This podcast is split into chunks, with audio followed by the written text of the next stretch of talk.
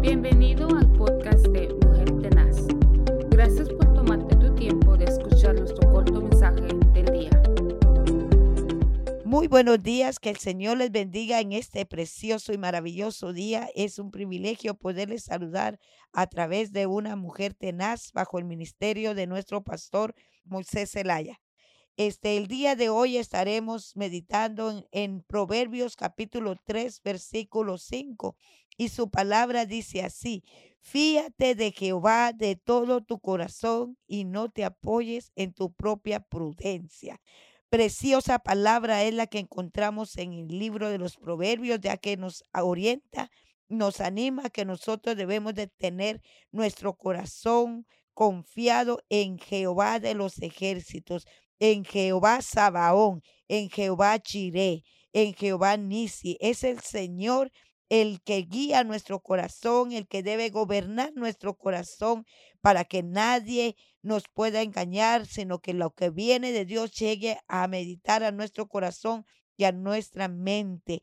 Así que la palabra del Señor dice que nos que pongamos nuestra confianza plena en el Señor. En ningún de ninguna manera nosotros vamos a poder ser engañados.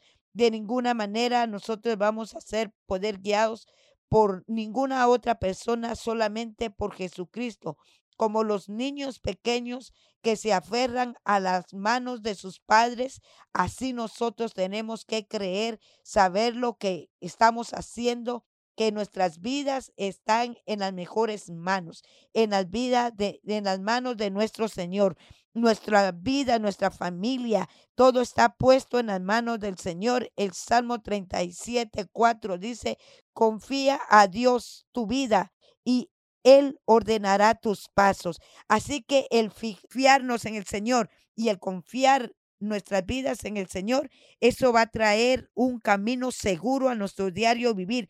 Él va a ordenar lo torcido. Él va a darnos la sabiduría, la voluntad perfecta que viene solamente de Dios.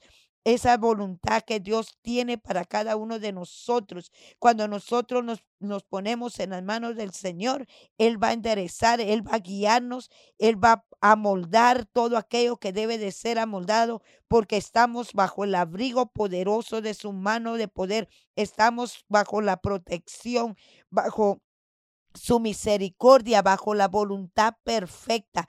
El Señor quiere que nosotros sigamos confiando en Él, como dice también su palabra en Romanos 8:28.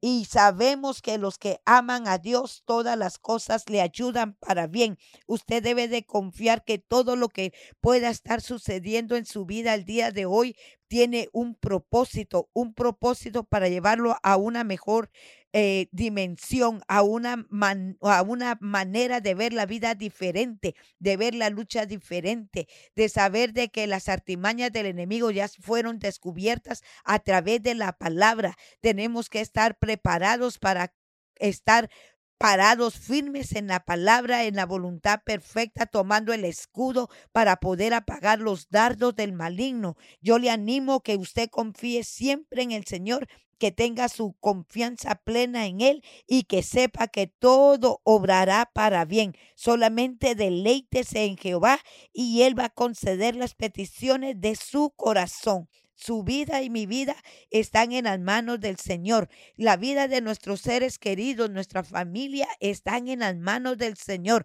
Aprendamos a descansar y a confiar en Él.